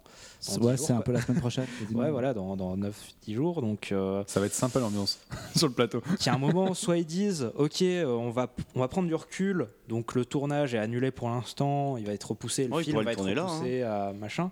Il Mm. pourrait le tourner là et le repousser d'un an le film. Ça fait, ça fait euh, six mois de post-prod supplémentaires, voire un an, si, ou Ouais, plus je de temps pour tourner. Je pense euh, que justement au niveau prod, il faudrait qu'ils prennent plus de temps avant de tourner, euh, en mode qu'est-ce qu'on fait réellement au lieu de commencer à tourner et puis après de se dire Bon. Bon. un film qui soit aussi euh, Ouais, voilà, hétérogène que Batman vs qui, Superman? euh, qui- qui se posent, qui se disent ok, ça n'a pas marché, on va tout remettre à zéro, on va voilà Justice League, on va remettre le tournage à je sais pas l'été ou l'automne. Puis en attendant, voilà, on va se poser les questions en mode euh, est-ce que vraiment faut aller dans la direction qu'on voulait ou est-ce que bah, du coup on va prendre en compte les, les avis négatifs, remanier totalement l'univers qu'on a commencé à créer. Enfin, faut qu'ils se posent ces questions-là, pas dire euh, oui, on va tourner euh, Justice League le 11 avril, euh, deux semaines après la sortie de Batman vs Superman, on n'aura pas de recul, on va, prendre le scénario qui a déjà été écrit, on va peut-être faire des réécritures pendant ce temps. Donc au final, tout ce qui va être commencé, va y avoir déjà des altérations. Enfin, ça me paraît mal parti, quoi. Justement sur la, sur la direction, parce qu'on n'en a pas parlé, on l'a évoqué plusieurs fois, on n'en a pas encore parlé. Un des gros euh, soucis que beaucoup de gens ont avec Batman vs Superman, c'est sur la nature même des personnages qui euh, flinguent à tout va, notamment Batman qui euh, fait exploser un type avec une bonbonne de gaz, ou Superman qui au début du film fait traverser trois murs en briques à un pauvre type. Est-ce que vous, ça vous a gêné? Alors oui, enfin oui et non en fait. oui parce que DC Comics en comics a toujours été en fait basé là-dessus en mode on ne tue pas. Et quand on tue, ça a des implications. On se souvient de Wonder Woman qui a tué euh, Max Lord euh, à l'époque d'Infinite Crisis, où elle était vue comme une paria par tous les super-héros, en mode tu as tué quelqu'un, c'est quelque chose de vraiment de... qu'on ne doit pas faire. Ce qui n'a jamais été le cas de Marvel. Marvel, euh, ils sont foutus. Marvel, c'est un Voilà, carnage, ils s'en ils, ils, ont- ils sont toujours foutus en comics. Et du. Iron coup- Man, il tue les terroristes, c'est trop cool. Ouais, voilà. ça, ça a toujours été Marvel, on s'en fout. euh, donc c'est normal que dans les films, ils s'en foutent aussi. Mais là, je trouve ça bizarre du coup de pas reprendre le un point quand même qui a toujours été euh, culminant chez DC Comics, c'est de dire on ne tue pas. Un super héros, ça ne tue pas, c'est un justicier. et, euh, S'il tue, c'est c'est un criminel. Et là, de voir Affleck euh, qui dès les 15 premières minutes du film dit euh, je suis un criminel et après euh, 15 minutes après, tu le vois tuer euh, 30 personnes sans, sans problème. tu fais Ah bon. Et en soi, ça m'a pas gêné dans la vision du personnage parce que au final, je trouve que dans le film, ça marche plutôt bien. Ce côté-là, euh, ce côté vraiment du Batman euh, qui, est, qui est épuisé, qui, qui s'en fout maintenant. Mais du coup, ça correspond pas à la vision d'essai comics. Et euh, bah. Est-ce que tu trouves pas ça paradoxal vis-à-vis de l'affrontement? De la nature de l'affrontement à la base effectivement, ils, sont censés se reprocher les méthodes l'un de l'autre sauf qu'au final ils ont quasiment oui ils ont les mêmes, méthodes et du coup je trouve que effectivement tu as, ce côté là un peu où et c'est pour ça que je trouve que le, le, point de. le twist au moment. Le, le Martha, machin, ça aurait pu être mieux géré en mode. Euh, en mode qui se, rend, qui se rendent compte qu'en fait, qu'ils fassent la même chose au lieu de, de, de gérer ça avec le nom des, des, mères des deux héros, on s'en fout. De vraiment euh, avoir ce côté, il réalise que bah, oui, c'est un criminel, que euh, il tue des gens, que bah, lui aussi il n'est pas très clean, et de voir justement que Superman qui s'intéresse au moment où il va mourir à sa mère, de voir que lui est plus humain que ce Batman-là. Hmm. Et de voir de l'espoir plutôt que Oh, nos mères ont le même nom, c'est trop top, devenons potes. Moi, ce qui me pose un problème là-dedans, en fait, pour, pour, être plus général que sur le côté euh, tué, effectivement, le fait que Batman tue, ça m'enchante pas particulièrement. Ce, ce qui me pose un problème, c'est que chaque fois qu'il y a de la réécriture du personnage, qu'on change, qu'on touche à l'essence du personnage, ça ne fonctionne pas. Mm. Ça ne fonctionne à aucun moment. Il y a strictement rien dans Batman versus Superman, ni même dans Man of Steel. Quand tu touches à l'essence du personnage, ça ne, ça ne marche pas. Donc la question à se poser, c'est pourquoi est-ce qu'ils n'ont pas adapté les personnages de manière plus classique? Mm. Ça marche? Ils le font déjà? Warner le fait déjà euh, dans, dans sa branche animation tous les euh, films d'animation, il y a deux films d'animation qui sortent par an à peu près, histoire originale ou basée sur de la BD. Et à chaque fois, c'est le personnage classique et à chaque fois, ça fonctionne bien. C'est pas toujours des grands films, mais c'est toujours très regardable et toujours très sympa. Ça marche. on, en parlait tout à l'heure euh, en euh, podcast. C'est vrai qu'il y a eu le Justice League Gods and Monsters, de, notamment produit par Bruce Timm il y a un an ou deux et euh, qui est un, what if, c'est-à-dire que le, principe de base, c'est si finalement Superman n'était pas le fils de, de Kal-El, mais de, euh, de Zod. Ouais, c'est le film. Et, euh, et, en fait, dans le film, on voit justement Wonder Woman, Superman et Batman, qui sont des versions alternatives qui butent à tout va. Et en fait, c'est remis en cause dans le film et ça devient une problématique du film, notamment de la vision qu'ils ont près du. Même dans euh, La Ligue des Justiciers contre les Teen Titans, qui sort à la, dans, dans une dizaine de jours en Blu-ray ici, ah qui, qui, est sorti en VOD américaine, il y a un petit peu, c'est une réflexion autour de ça, parce qu'il y a, y a Damian Wayne, le fils de Bruce, qui tue. Hmm. Il y a pas mal de destruction porn au début du film où ils détruisent des immeubles et euh, il, y a, il, se passe il y a une petite réflexion autour de ça. Donc voilà, moi je me pose vraiment la question, c'est pourquoi ne pas porter Batman à l'écran tel qu'il est dans la BD Ça a toujours marché. Bruce Timm l'a fait. Il a pris euh, le Batman classique de, des années 90 et il en a fait une des meilleures séries animées américaines existantes. Oui, voilà. Et justement, ça pose la question aussi pourquoi, au niveau de la branche animation, il laisse faire euh, bah, des choses qui sont ouais, effectivement plus fidèles, qui laissent plus de liberté, même si, bon, ça sort que en DVD et pas aussi. Ouais, les enjeux euh, financiers sont pas les mêmes, mais ouais. Après, ils voient que ça marche. Enfin, si euh, le premier qui était sorti justement, c'était Superman Doomsday, que j'ai trouvé excellent, qui a été qui a été le plus gros succès d'ailleurs à ce niveau-là au niveau animation. C'est ce qui est le plus vendu en DVD. Du coup, ils ont continué, ils ont vu que ça marchait. Pourquoi ils se sont pas dit euh, ah tiens ça marche euh, en animation en DVD Pourquoi au cinéma ça ne marcherait pas? En version live. ça t'a dérangé tout ça, euh, Michael, quand t'as vu le film? Ou est-ce que tu te poses même pas la question? Non, c'est pas ça. C'est que sur les questions de la, la, réécriture de, Superman, pour rebondir sur ce que disait Marc, moi je trouvais que ça fonctionnait justement dans Man of Steel, mais parce que je pense qu'on ne peut pas on peut pas. Euh, enfin, on a besoin de réinterpréter le personnage de Superman maintenant. C'est pour l'Amérique, c'est euh, pour l'Amérique post 11 septembre. Euh, on peut pas se dire, il y a lui, c'est un, un, sauveur. Faut pas oublier que dans Superman 2 Superman 3, je sais plus, ou même le premier, je, crois, Christopher Reeve sauvait, sauvait des, des, écoliers qui étaient dans un bus qui avait tombé d'impôts. Voilà, c'était hmm. c'était ça les enjeux.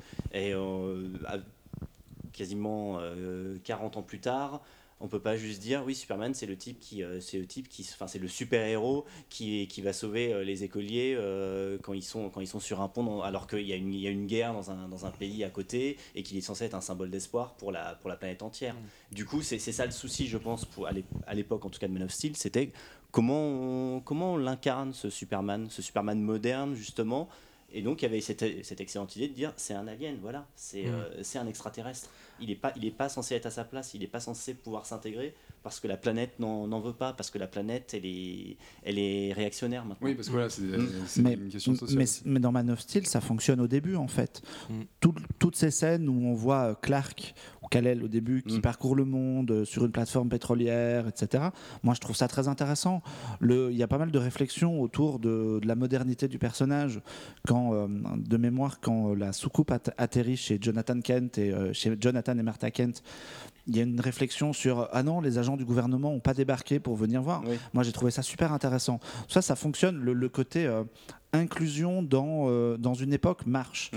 Par contre, quand tu touches à l'univers, à l'essence même du personnage, et donc au fait que Superman ne tue pas, Oui. et que tu le vois euh, casser la nuque de Zod à la fin, là, c'est un problème.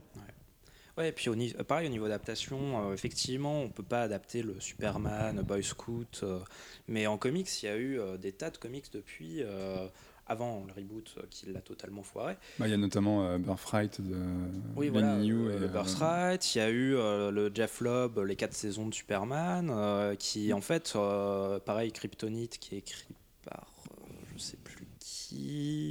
mais qui est excellent aussi, qui est, en fait euh, pose des questions sur, euh, sur le personnage en mode euh, est-ce que Superman doit vraiment qu'est-ce qu'il est, qu'est-ce qu'il représente, ses faiblesses. Par exemple, Kryptonite, ça se base sur les faiblesses de Superman, qui, est vachement intéressante. C'est une réflexion interne du personnage. Au moment où il se retrouve dans un volcan piégé, a pu pouvoir sortir, mais il peut pas mourir. Mais il se pose la question qu'est-ce que je fais là Enfin, il y a plein de choses euh, comme ça que, que je trouve vachement intéressantes dans, dans les comics récents qu'ils auraient pu utiliser au lieu d'avoir un Superman quand même euh, dans les films qui est fade. Au final, il a Parce qu'en fait, le- le- la, la problématique de le réécrire, pourquoi pas, mais c'est juste qu'ils en font rien, quoi. Ouais, voilà. Il est, il est fade. Il a pas de. Pareil, par exemple, quand. Enfin, il a pas de réaction réelle euh, quand on le voit dans le Sénat qui explose. Euh, Il est un peu Il a triste. l'air un peu mais, blasé. euh, il est pas non plus. C'est pas genre oh, putain, je viens de voir une catastrophe de ouf. euh, C'est Je juste. viens de voir de- 100 on- personnes mourir, ça fait chier, merde. On a, ouais, on a l'impression qu'il se dit oh bah merde alors. euh. Et c'est pas, c'était pareil dans Man of Steel. euh, Ouais, mais ouais. Steel, déjà, il se posait pas la question de la survie des, des habitants de voilà. la métropolis, quoi. Oui, voilà, ils s'en foutaient à la fin. Il y a juste à la fin où il y a les deux pecnos euh, qui sont prêts à se faire tuer par Zod, où là, il lui frappe la nuque et là, il chiale comme pas possible. C'est le seul moment où il chiale du film. Mais tout le reste du film, on le voit, il est très stoïque, il, il réagit pas. Il... Et je trouve ça dommage parce que Superman a un personnage quand même qui est très expressif dans les comics, qui est quand même censé être le leader, le mec qui, euh, qui est très fort, qui est. Et là, Ouais, bah, qui est positif, qui va de l'avant. ouais, qui- voilà. qui Là, il n'est pas réécrit comme un leader, c'est sûr, justement. Ouais, voilà, il, y a, il y a non, un côté, justement, il, il cherche, il cherche sa place parce qu'il est pas, voilà, il réagit pas quand il voit des gens mourir, parce Mm. qu'aussi, il, est- il, il essaye de faire le bien, mais ces gens-là sont, sont peut-être pas encore pour lui sa civilisation, c'est Ouais. ça. Et du coup, je- Ce en qui est fait, ballot- pardon, ce qui est ballot, c'est que il- sa place, il- c'est mal parti pour la trouver maintenant. Je sais pas trop comment ils vont ramener le personnage Ouais, dans Justice League. C'est ce que j'allais poser comme mais question. du coup, euh, voilà, le mec meurt à la fin. Alors, on se doute bien, ils vont le ressusciter, ils vont bien trouver une, parade, mais oui, a Est-ce que c'est nécessaire hein. pour, pour en faire un lead.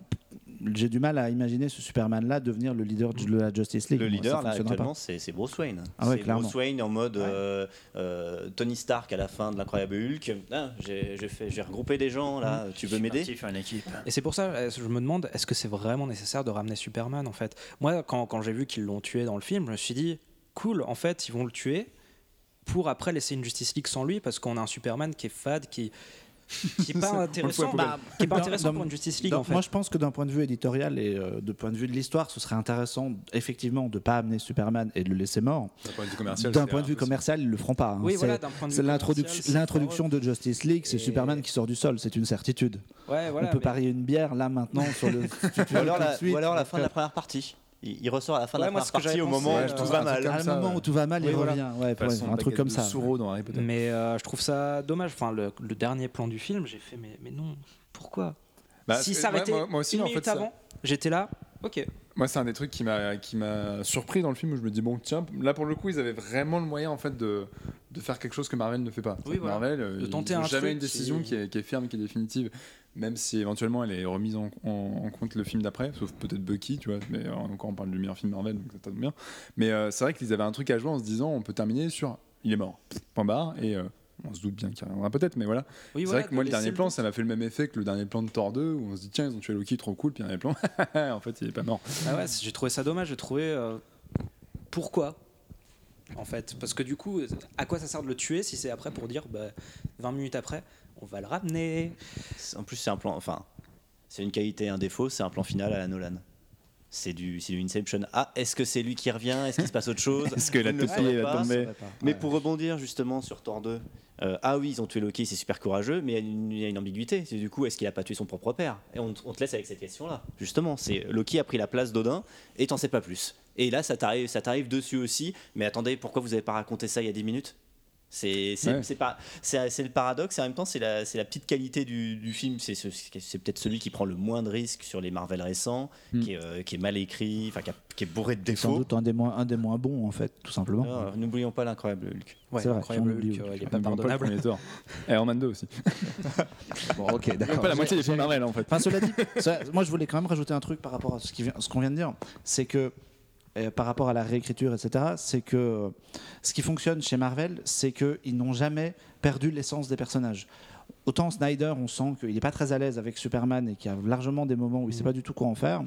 Batman, il se sent obligé de le réécrire pour changer des choses. Et finalement, chez Marvel Studios, chaque héros, alors oui, effectivement, c'est pas toujours la même chose que dans les BD, c'est toujours un petit peu différent. Mm. Là, Tony Stark, dans version cinéma, picole moins, ce genre de choses. Mais ils ont jamais perdu de vue l'essence des personnages, et donc quand tu vois le personnage à l'écran, tu repenses aux comics et ça marche. Ouais. Et il n'y a jamais eu de problème avec ça côté Marvel Studios, alors que côté Warner, on se dit ah on va réécrire et ça foire. Est-ce que le Comme problème, c'est pas que Snyder, c'est un mec qui est un peu trop fanboy et qui s'adresse finalement. Enfin, qui, qui pense son film vraiment pour les fans de comics Que finalement, le, ses réinterprétations, elles pourraient être marrantes pour les mecs qui ont bouffé des années des années de comics, mais pour le grand public, ils n'ont pas envie de voir ça de toute façon. Oui, effectivement. Et puis je trouve aussi qu'il y y y a un défaut qui m'a qui m'a choqué en fait. Euh, C'est le nombre d'images religieuses que met Snyder, parce qu'en fait, j'ai l'impression qu'il voit ces personnages comme euh, une espèce de mythologie euh, qui peut être comparée au christianisme. Et euh, bah, ça m'a semblé bizarre parce qu'en fait, tu peux effectivement y faire des liens, mais à ce point-là, enfin, il y a tout le temps. euh, Batman qui porte en croix Superman euh, après qu'il soit mort, le moment où, il rentre dans le tombe- où Batman rentre dans le tombeau de ses parents, où tu vois un. Le, le sang qui coule des tableaux, c'est ça que tu penses? Euh, non, non, non, il y a un, vitrail avec. on voit un personnage avec un t-shirt bleu, enfin habillé en bleu avec une cape rouge, avec une épée, enfin, ça sûrement un ange ou un truc comme ça. Tu fais. C'est trop. Arrêtez. Enfin, enfin, surtout, par rapport à la figure de, christianique de, de Superman, euh, le problème c'est que c'est bien gentil de le montrer comme ça, mais dans, dans le fond, c'est jamais vraiment de creuser. Enfin, il, est- Oui. il le voit tous comme un dieu, mais Oui il, a- il pas de- il a pas- il apporte pas de message, il a pas de. Oui, voilà, je trouve Oui, que Le message que, que qu'Alel lui dit de porter, de, de, de porter le bien sur la planète, etc., il le fait pas tellement non plus. Quoi. Donc, euh, il est, peut-être aussi parce qu'il est fat par rapport à ce qu'il doit faire. Ça c'est euh, le gros, ça c'est le gros défaut de Batman versus Superman euh, qu'il n'y avait pas dans Man of Steel parce que justement c'était, euh, il y avait aussi le, le poids des pères, des deux pères Mm. justement qui attendaient de lui de faire des, des grandes choses, mais comment je les, comment je les accomplis justement, comment je trouve ma place sur cette euh, sur cette planète?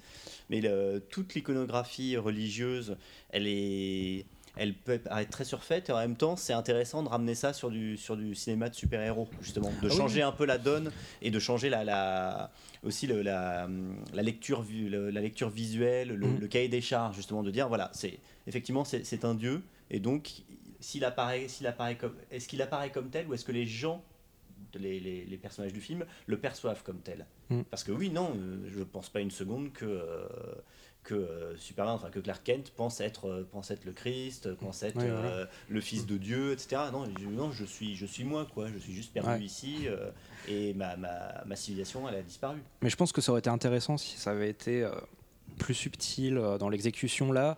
On nous le fout en plein dans la gueule. C'est pareil, Batman euh, avec sa lance. euh, au-dessus de Superman, enfin la lance de Longivinus. Enfin, ouais, il y avait, il y avait déjà des plans euh, religieux dans le Superman de Brian Singer en fait. Mm. Il y a cette magnifique scène où, euh, Mm. où Superman s'élève au-dessus de la Terre, limite divin, en train d'observer tout le monde et d'écouter les voix, de, tout en même temps en sachant pas trop où aller et quoi faire. Et effectivement, il y y a des choses, et, mais Singer a plus de finesse que Snyder. oui, voilà, c'était plus euh, subtil. ça, ça- plus- ça passe beaucoup mieux évidemment. Là, on nous, on nous bombarde avec ça tout le long du film, et c'est vrai que euh, voilà, si on avait eu très peu et euh, très bien géré, ça m'aurait pas gêné. Mais c'est vrai qu'à la fin du film, je me suis dit, euh, oula, il y a vraiment, il y en a vraiment trop. Quand tu réfléchis sur le film, il t'en, il t'en fout de tout le film, et pff, au bout d'un moment, c'est fatigant. Un petit mot plus léger quand même justement sur l'un des caméos du film, euh, Flash. Hmm. Vous ne pensez pas qu'il apporte quelque chose justement, non seulement de fun, mais en plus une part d'incertitude par rapport à ce qui pourrait être raconté plus tard Ouais, moi, moi j'ai, quand même bien aimé ce caméo parce que bah déjà, la- voir la, la Speed Force au cinéma en tant que fan, euh, j'étais là genre waouh, waouh, waouh. Et euh, bah, j'ai bien aimé le fait qu'au final, c'est quelque chose où on n'a pas la réponse. Et le, le- le truc de j'arrive trop tôt, merde, putain, je suis là vraiment trop tôt. Ça, ça pour le coup, c'est un teaser qui, pour la suite, Ouais, je parce que c'est quelque marche chose, mieux ça, que le reste. ça apporte un impact narratif en fait. Ouais. Ça pose des questions que c'est mieux qu'un espèce de, de PowerPoint euh, avec des, des logos et il manque plus que la date de sortie en dessous. euh. Ouais. Prochainement Et- dans les salles, Aquaman. Par contre, je trouve ça dommage qu'il l'ait foutu euh, à la fin du rêve en mode. euh, Bah, c'est bizarre que ce soit un rêve en Bruce fait. Wayne se réveille et puis il se dit Moi j'ai pas compris que ce soit un rêve. Parce que voilà, si c'est si sans rêve, amener la ça. suite. Euh, Je pense pas que ce soit un rêve, non, je pense qu'il y a la scène de rêve, il se réveille, Flash apparaît, et il pense sortir du rêve à- au moment où Ouais, il je disparaît. pense que c'est ça alors aussi. qu'on voit les feuilles voler encore. Mais c'est euh, mal fait en fait. c'est très bizarre. On a un peu l'impression que c'est un rêve dans un rêve à ce moment-là. Parce Ouais, que voilà. justement, c'est après qu'il regarde l'écran et qu'il voit que ça a avancé et puis qu'il enfin, réalise que. Ouais, il- effectivement, ça peut-être une hallucination aussi. euh. Il se pose pas plus de perdu, questions dessus. euh. Un mec qui a débarqué du flic dans ma salle. Ouais, moi je, ouais, vois- je vais péter la gueule à Superman. vois ça, je commence à me dire, euh, il y, a- il y a quelque chose qui va pas quand même.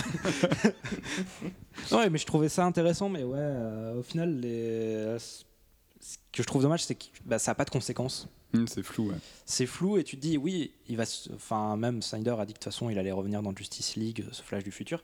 Donc on sent qu'il va y avoir les, va arriver cette fois au bon moment. Mais euh, je trouve que ça aurait mérité d'avoir un petit fil rouge euh, tout le long du film en mode euh, Batman se posait les questions en mode est-ce que c'est ça qu'il disait est-ce que c'est pas ça? Je sais pas.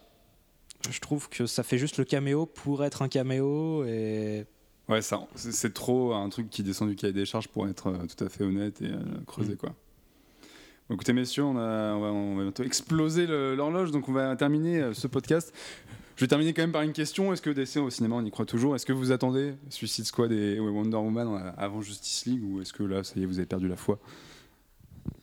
Oui, moi j'attends, j'attends Wonder Woman surtout, euh, Suicide Squad par, euh, par pure curiosité, mais comme je pouvais attendre euh, Ant-Man l'an dernier ou, euh, Hmm. ou certains Marvel qui ne m'intéressaient pas outre mesure, juste par curiosité. Euh, Justice League, par contre, va falloir euh, me motiver, hein, vraiment. Parce que, euh, je vois pas, je vois pas Donc, comment Warner, ça euh, pourrait. faites un peu marketing pour Michael, ça il n'ira pas. Bah moi, vu que j'ai quand même bien aimé le film au final, dans, dans, les dé- enfin, dans certains détails et puis dans la globalité, j'ai pas tiré une mauvaise expérience, même si le film est bourré de défauts. Oui, effectivement, je crois encore que DC peut euh, réussir à faire un bon film qui plaît à tout le monde et qui peut plaire aussi aux fans, aussi au grand public et qui soit bon. Donc bah, j'attends de voir. Suicide Squad, j'avoue que ça me fait pas plus rêver parce que le comics, je Ça l'aime pas. ouais. Euh, Wonder Woman, j'attends de voir, mais euh, les premières images qu'on a vues, bah, j'ai eu l'impression de voir un film de Snyder. Donc euh, j'ai un peu peur que voilà, bah, Warner soit encore derrière en mode Snyder a fait ça, donc fais Fait comme, ça. ouais. Et Justice League, je sais pas où ils veulent en venir, donc euh, bah, j'attends de voir, mais j'y crois. Je pense qu'un jour on aura un bon film d'essai euh, qui claque. Moi, je suis curieux en fait. Autant euh, côté Marvel, maintenant qu'on commence à avoir bouffé une bonne dizaine de films, je suis pas blasé, mais je suis pas non plus enthousiaste à l'idée d'en voir un nouveau à chaque fois. C'est cool, j'y vais volontiers, mais voilà, c'est c'est presque. Ça provoque pas d'excitation. ça me provoque pas d'excitation particulière. Là, ça me provoque côté DC, ça me provoque pas d'excitation particulière. Par contre, ça me, pour le moment, ça me, je suis curieux. Je suis vraiment curieux de voir ce que va donner Suicide Squad, voir comment ça va s'imbriquer dedans, parce qu'il va y avoir Batman qui va avoir une apparition normalement. Ouais. comment, comment Wonder Woman en préquel dans la Première Guerre mondiale, etc., va comment tout ça va se faire, et puis surtout de voir quelles décisions Warner et DC vont prendre pour l'avenir de tout ça. Ouais, je, suis davantage curieux que, que côté Marvel. Et est-ce que vous redonnerez euh, la chance au film de Snyder dans son director's cut avec 30 minutes en plus ou... Oui, moi, moi aussi. Ouais, moi aussi, je suis quand même curieux de voir si, ça, si, les pièces du puzzle s'assemblent un peu mieux. Bah, je suis le seul à. on te dira si c'est bien. Voilà, on te racontera. En tout cas, merci beaucoup à tous. On rappelle que Mickaël, tu es écrit pour les fiches du cinéma. Tout à fait. On rappelle que Ben, toi, tu écris pour popfiction.fr, te coller avec un X. Voilà, exactement. Et on rappelle que Marc, euh, Marc, on ne sait pas pourquoi tu écris. Un truc qui s'appelle Clone Web, je crois. Qui êtes-vous? Moi, je suis celui qui apporte à boire et à manger au podcast. Voilà, il a vu de lumière, il est rentré. En tout cas, voilà, merci à tous. On vous souhaite évidemment, si vous n'avez pas encore vu de, si vous n'avez pas encore vu Batman et Superman, d'aller le voir et d'aimer. C'est tout ce qu'on peut vous souhaiter. on l'a totalement spoilé. oui, c'est vrai. Et puis, euh, bah, voilà, en tout cas, n'hésitez pas à commenter, à réagir à, ce podcast, euh, que ce soit sur le site ou sur les réseaux sociaux ou sur les lieux de diffusion. Et on vous dit à, à très vite pour de nouvelles aventures. Et on termine sur, une fois de plus, la musique assourdissante de Junkie XL et Hans Zimmer. Régalez-vous, Martha. Martha.